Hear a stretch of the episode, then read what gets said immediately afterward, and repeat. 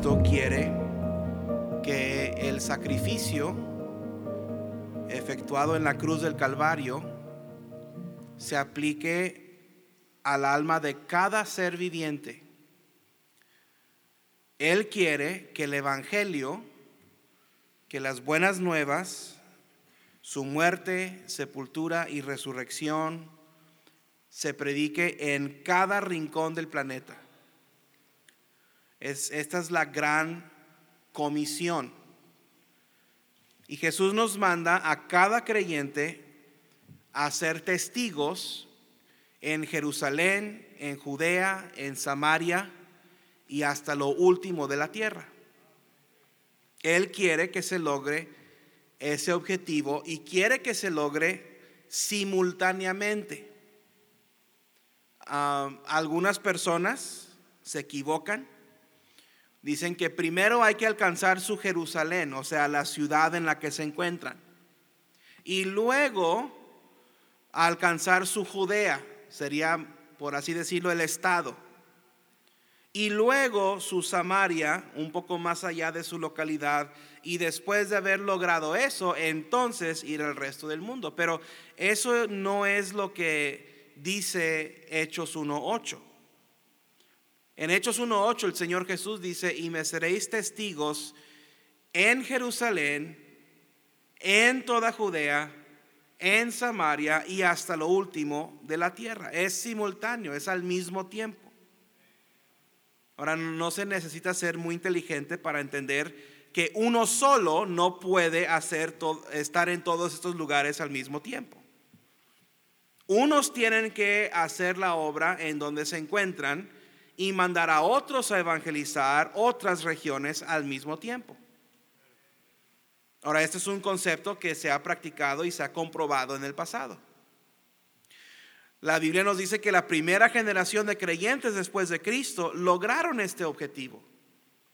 Evangelizaron su localidad y enviaron misioneros literalmente a todo el mundo conocido. De hecho, hay historias no comprobadas no están comprobadas, pero son historias que dicen que algunos misioneros llegaron a las Américas durante el segundo siglo después de, Cristo con el mensaje del Evangelio. Yo no sé si es cierto, pero me gustaría pensar que sí lo es.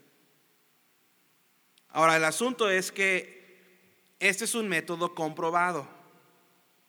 Entonces, ¿por qué no lo hacemos hoy en día?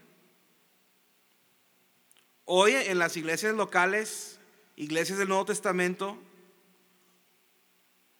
contamos con cientos de veces más miembros que la primera iglesia. Nuestra iglesia tiene una asistencia promedio de dos o tres veces más de los que hubo en el día de Pentecostés, cuando tres mil hombres fueron bautizados y añadidos a la iglesia. Entonces, ¿por qué no empleamos el mismo método para alcanzar al mundo perdido para Cristo que usaron los cristianos del primer siglo? ¿Por qué no podemos nosotros trastornar el mundo conocido con el Evangelio como lo hizo ah, la iglesia y los misioneros del primer siglo? Y hay una palabra que nos dice, ¿por qué no? Tradiciones. Tradiciones. El pasaje que acabamos de leer en Malaquías es una conversación entre Dios y el pueblo de Israel. Dios acusa de Israel de haberse olvidado de él y de haberlo abandonado y de haber olvidado las tradiciones impuestas por la palabra de Dios. Jehová Dios había enseñado a los padres de esta generación de judíos a vivir de acuerdo a ciertas leyes. Y esas leyes fueron voluntaria o involuntariamente olvidadas y abandonadas por la generación presente. Y Dios, Jehová de los ejércitos, les reprende por su negligencia. Ellos habían formado sus propias tradiciones, habían formado sus propias costumbres. Y esas tradiciones iban en contra de la ley de Dios.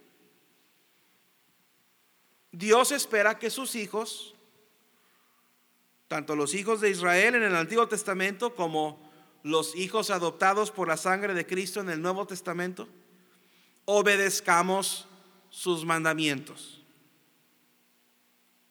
Espera esto no para oprimirnos, no para acertar su poder sobre nosotros y mucho menos para robarnos de alguna felicidad o de alguna bendición. Entienda, hermano, que lo que Dios quiere para sus hijos es lo mejor.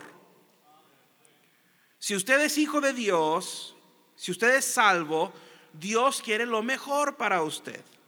Cristo dijo, yo he venido para que tengan vida y para que la tengan en abundancia. Y nada hace más feliz a Dios que cuando sus hijos son bendecidos a causa de su obediencia a sus mandamientos. Nada hace más triste a Dios que cuando sus hijos sufren a causa de la desobediencia a sus leyes. El problema es que nosotros malentendemos las intenciones de Dios. Pensamos que sus leyes están para oprimirnos, que sus mandamientos existen para limitarnos. Esa generación de judíos en Malaquías 3 le pregunta a Dios, ¿en qué te hemos robado? O perdón, ¿en, qué hemos de volvernos? Está bien, nos hemos olvidado de tus leyes. Recuérdanos de lo que debemos estar haciendo. ¿En qué hemos de volvernos? Es interesante lo que Dios les recuerda. Pudo haber dicho cualquier otra cosa. Pudo haberles dicho que se habían olvidado de hablar a los otros pueblos de la tierra del Dios vivo y verdadero, que era una responsabilidad del pueblo de Israel. Él quería que todas las naciones conocieran que Él era Jehová. Pudo haberles reprendido por su falta de adoración en el templo. Pudo haberles recordado de guardar el séptimo día. Pudo, eh, muchas cosas que pudo haber dicho que se habían olvidado para esas alturas. Pero lo que Dios escogió para recordarles es sorprendente.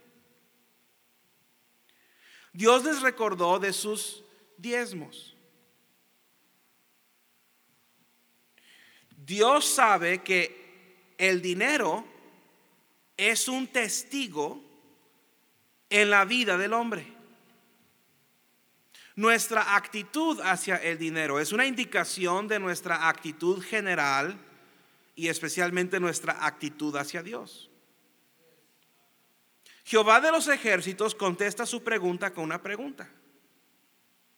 Así como Jesús hacía en los evangelios con los fariseos. El Jehová del Antiguo Testamento es el Cristo del Nuevo Testamento. Son la misma persona. Es Dios. En su misma naturaleza espera lo mismo de nosotros. De hecho, Él dice, yo no cambio. Si yo no cambio. Entonces ellos preguntan, ¿en qué hemos de volvernos a ti? ¿Qué tradiciones hemos olvidado? Créalo o no, por más poderosa que es la palabra de Dios, hay una cosa en nuestras vidas que es más poderosa que la palabra de Dios. La tradición. La tradición en sí no es mala, pero practicar tradiciones que van en contra de la palabra de Dios es malo. Por ejemplo, la tradición del bautismo de los bebés, eso no salva. El bautismo no salva. La tradición de orar a la guadalupana o a San Jorge Mártir no salva. La tradición de recibir la hostia, el vino, no salva. Todas esas cosas son tradiciones. No hay base bíblica para esas tradiciones y ninguna de ellas salva. Si confías en, una de ellas para salvación, te vas a ir al infierno porque lo único que salva es Cristo. La religión es una tradición. Si tú practicas una religión porque tus papás practicaban o practican una religión, tú no eres salvo, eres tradicionalista. Si ir a la iglesia te convierte en salvo, entonces ir a los tacos Gil te convierte en mesero. No eres salvo por lo que tú haces, eres salvo por la gracia, por medio de la fe en lo que Cristo hizo hace dos mil años en la cruz del Calvario. Eso no es tradición, eso es fe. Fe en Cristo te lleva al cielo. Practicar la tradición te manda derechito al infierno. Fe en Cristo ha llevado a millones al cielo, la tradición ha condenado a millones al infierno. Dios es poderoso. Él quiere darte poder, pero lo único que a ti te robará del poder de Dios, del poder que Él quiere darte, son tus tradiciones. ¿En qué hemos de volvernos a ti? Pregunta esa generación de judíos. Interesante lo que Dios les recuerda. De nuevo les hace una pregunta retórica. ¿Robará el hombre a Dios? ¿Robará el hombre a Dios? robar no es hurtar. Si usted llega a casa y se da cuenta de que alguien se metió por una ventana y se llevó sus pertenencias y usted llama a la policía y les dice que alguien entró a robar, usted no está usando la terminología correcta. E, en realidad hurtaron. Porque llegaron cuando usted no estuvo. Como aquí, ahorita hay un ladrón en Montebrón. A varios estudiantes le han robado cosas, eh, a miembros de la iglesia les han robado cosas. Hay un ladrón aquí. Y ya le dije a los muchachos del instituto, cuando yo sepa quién es, no solamente te voy a expulsar, voy a levantar una denuncia en el Ministerio Público en contra de ti, para que te metan al bote. Entonces, una de dos, o ven y confiesa y regresa las cosas que te robaste, o de una vez junta tus cosas y vete. Ah, porque cuando entre más pasa el tiempo, más coraje me da. Y entre más coraje me da, más, más mal te va a ir, más en la torre te voy a dar. esa es una advertencia. y en la realidad creo que son dos ladrones, creo que es un hombre y una mujer. Porque han faltado cosas del dormitorio de los muchachos y han faltado cosas del dormitorio de las muchachas. Entonces, nomás quiero ver quién me está viendo los ojos y quién no. Entonces, hurtar es cuando ese ladrón entra a tu dormitorio y te quita tu cámara de tu litera. Y tú llegas y ya no está tu cámara. Pero si tú llegas a tu casa y abres la puerta y alguien te secuestra y te pone una pistola en la frente y te dice que le des todo lo que tienes o te van a matar. Eso es robar. Dios está diciendo que esa generación había entrado a su casa, le habían puesto una daga a la garganta y se habían llevado lo que era de él. ¿En qué te hemos robado? Preguntan sorprendidos.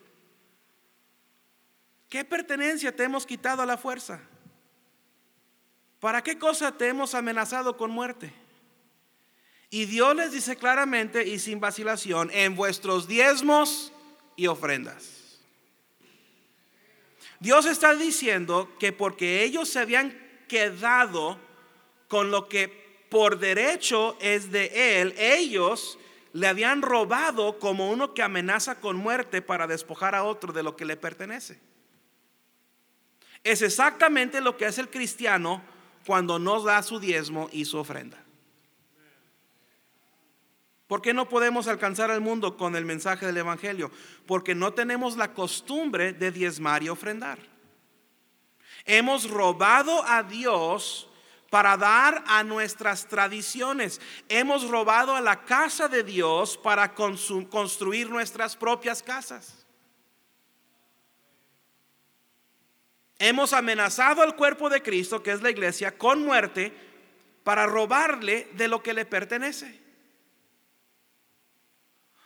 Cuando, cuando uno roba los diezmos y las ofrendas, está poniendo un cuchillo al corazón del cuerpo de Cristo, o sea, a la iglesia, está dañando al cuerpo de Cristo, o sea, la iglesia, está agrediendo a la iglesia. Y hay iglesias que han cerrado sus puertas recientemente por miembros que roban los diezmos y las ofrendas. Hay iglesias que ya no sostienen misioneros por miembros que roban los diezmos y las ofrendas. Cuando, usted roba a Dios, está amenazando la iglesia, el cuerpo físico de Cristo con muerte. Por eso no estamos alcanzando el mundo para Cristo. Porque hay miembros de la iglesia que roban a Dios. Sus tradiciones los han apartado de Dios. En otras palabras, sus costumbres les han hecho pecar contra Dios. En vez de acostumbrar diezmar y ofrendar, acostumbran gastar y desperdiciar. En vez de dar a Dios, dar a Coppel y FAMSA y Walmart. En vez de pagar sus diezmos, pagan su tarjeta de crédito. En vez de traer los diezmos al alfolí para que haya el, alimento en su casa, llevan a su familia, a los generales, para tragar grasa.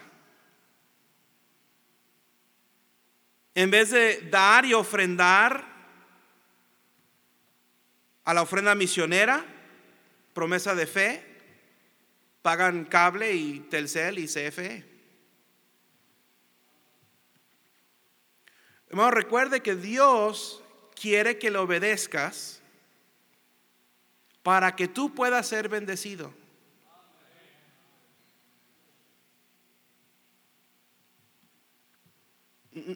No, no espera recibir diezmo y ofrendas para que seas pobre. Quiere que lo hagas para darte cuenta de lo que tienes. Dios quiere que le des más para que puedas recibir más. Él dijo, dad y se os dará. Dad y se os dará. Medida buena, apretada, remecida y rebosando darán en vuestro regazo, porque con la misma medida con que medís, os volverán a medir. Entre más das, más se te dará. No puedes darle más a Dios de lo que Él te pueda dar a ti. ¿Alguien aquí es más rico que Dios? ¿Alguien aquí tiene más que Dios? Fíjate, Él espera que le des el 10% que le corresponde y las ofrendas que vienen por causa de tu amor y que tú te quedes con un 80 o un 85%. E, él espera que le des un peso de cada 10 pesos que Él te da y que le regales 50 centavos o un peso por cada 10 pesos que te da, simplemente porque le amas. Eh, son diezmos y ofrendas lo que Dios le reclama a Israel. Diezmo es por obediencia, ofrenda es por amor. Diezmo es por obediencia, ofrenda misionera, promesa de fe es por amor. Diezmo es por obediencia, ofrenda y para construcción es por amor. Diezmo es por obediencia, ofrenda para el instituto es diezmo por amor, porque hay un ladrón que se está robando las cosas de los muchachos. Diezmo es por obediencia, ofrenda para las rutas es por amor. Es simple, obedece a Dios y ámalo. Obedécele con tu diezmo y ámale con tu ofrenda. Cristo dijo en Mateo 22, 37, amarás al Señor tu Dios con todo tu corazón y con toda tu alma y con toda tu mente. Primera de Juan 5, 3 dice, pues este es el amor de Dios, que guardemos sus mandamientos. ¿Tú, quieres, tú, tú dices amar a Dios, ¿por qué no guardas sus mandamientos? Y luego dice, y sus mandamientos no son gravosos el diezmo y la ofrenda no es gravoso, hermano. No es difícil, no es difícil obedecer a Dios. Lo que es difícil es cambiar tus costumbres. Lo que es difícil es cambiar tu estilo de vida para poder obedecer a Dios. Lo que es difícil es descuidar tus gustos y tus deseos para agradar a Dios. Lo que es difícil es reformar tu, tu naturaleza ladrona y dejar de robar a Dios. Eso es lo que es difícil. Hermano, Dios nos ama. Dios quiere lo mejor para nosotros. Y lo mejor para nosotros es no robar. Es obedecer. Es ser honesto. Es amar a Dios. No podemos amar a nuestro Padre Celestial y amar las cosas del mundo. No se puede. Primera de Juan 2.15 dice, no améis al mundo, ni las cosas que están en el mundo. Si alguno ama al mundo, el amor del Padre no está en él. Si amas las cosas que están en el mundo, está hablando de los productos del mundo, del plástico, el fierro, el barro que, que compone las cosas de este mundo. No puedes, no puedes amar las cosas y amar al Padre al mismo tiempo. Es imposible. Algunos cristianos están enamorados con sus cosas, aferrados a sus cosas. Por eso tú eres acumulador, no tiras nada, no te deshaces de nada. Es que sirve, para algo sirve. No, no, no lo tires. Ese calcetín que tiene un hoyo, para algo sirve.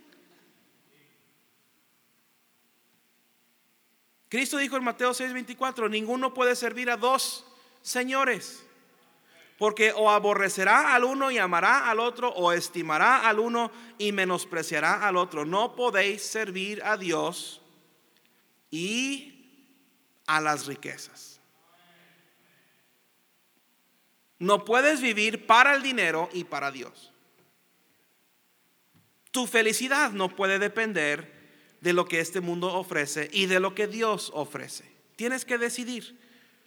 ¿Vas a servir a uno o al otro? Es una decisión consciente, hermano. Es cambiar tu tradición, es cambiar tu costumbre. Y al que tú abandones por servir al otro es el que tú desprecias. Si abandonas a Dios para servir a las riquezas, estás eh, eh, despreciando a Dios. Es interesante que Cristo usa la, expresión servir. Servir a Dios y a las riquezas. Porque la verdad es que cuando uno no vive por Dios, está sirviendo las riquezas. ¿Has escuchado la expresión, eres siervo de lo que amas? Es verdad. Tú vas a ser el siervo o el esclavo de las cosas que tú más amas. Dios quiere lo mejor para ti. Él, él quiere que no seas maldito. No quiere que trabajes e hiles para hacer tesoros en la tierra donde el, el ladrón hurta y el orín corrompe. Quiere que hagas tesoros en los cielos. Quiere que lo que hagas para Cristo cuente por algo. Esta es la única ocasión en la Biblia en que Dios nos invita a probarle. Es la única ocasión en que Él nos reta a retarlo a Él. Esto es grande, hermano. Dios está diciendo, rétame, a ver si no tengo razón. Inténtalo. Está diciendo Dios, da tus diezmos y ofrendas fielmente y regularmente y verás si no abro las ventanas de los cielos y derramaré sobre vosotros bendición hasta que sobreabunde. Probadme en esto, dice Jehová de los ejércitos. Probadme. A ver si no es cierto. Está diciendo, de mí te vas a acordar. Dios está diciendo dos cosas. Está diciendo, número uno, que te dará tanta bendición que no sabrás qué hacer con lo que te dará. Ahora, el problema es esto. Tú no crees eso.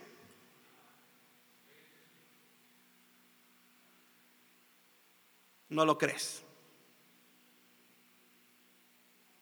Pero Dios está diciendo que sobreabundarán las bendiciones. No sabrás en qué gastar el dinero. Ahora, la otra cosa es que no todas las bendiciones de Dios son dinero. De hecho, el dinero corrompe y el amor a las riquezas corrompe. ¿Sabe que Dios te puede bendecir con cosas que el dinero no puede comprar? Y esas son verdaderas bendiciones. El, el dinero puede pagar una boda muy cara, pero el dinero no puede comprar un matrimonio sano. El dinero puede pagar un parto en un quirófano, pero no puede comprar la salud del bebé.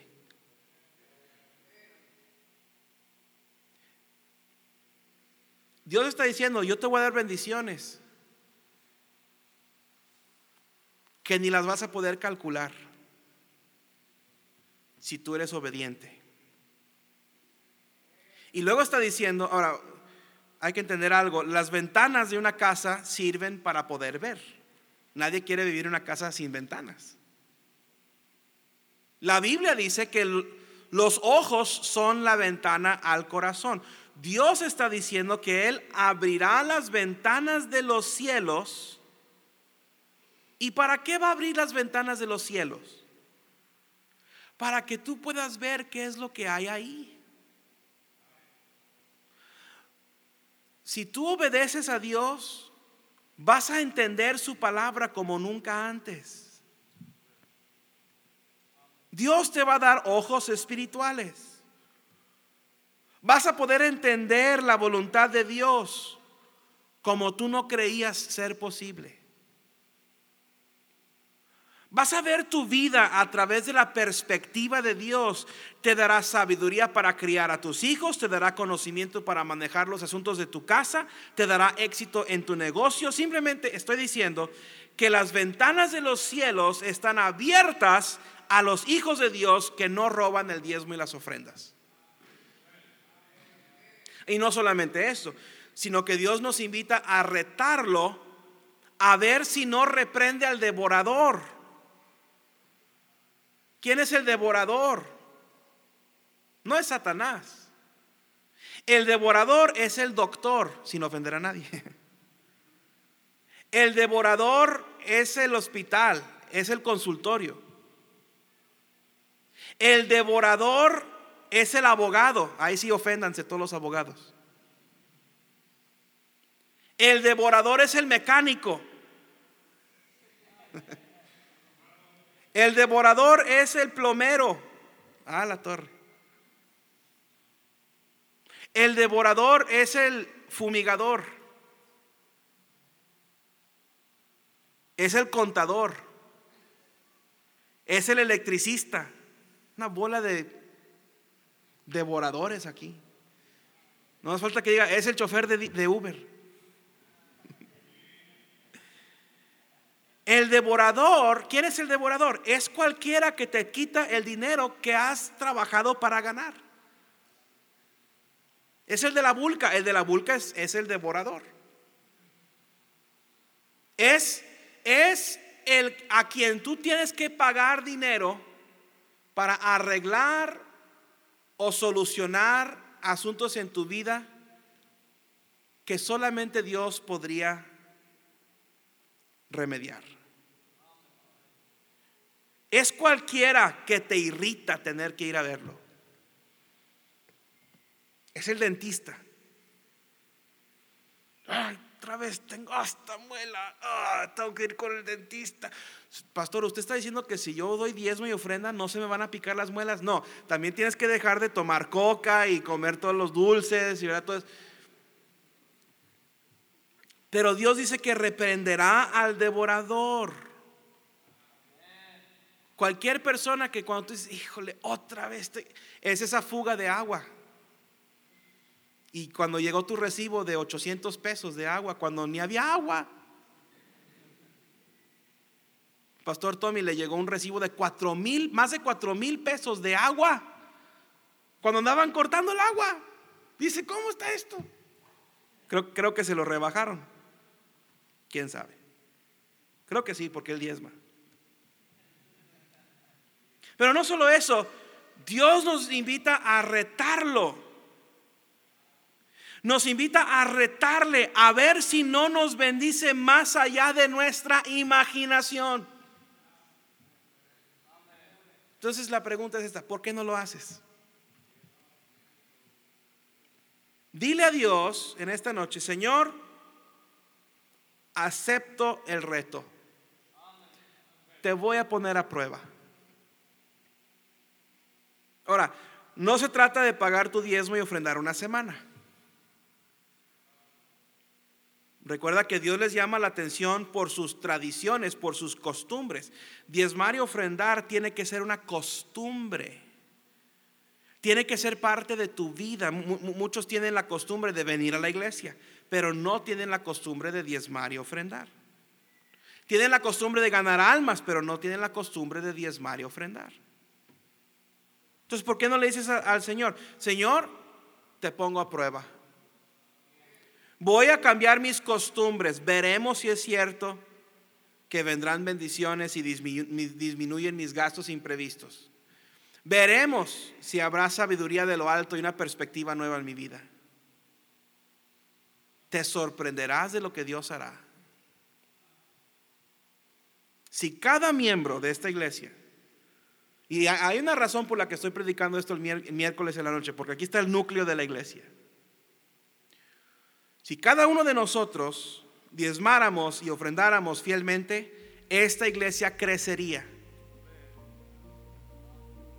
Sin falta. Sostendríamos por lo menos un misionero en cada país del mundo.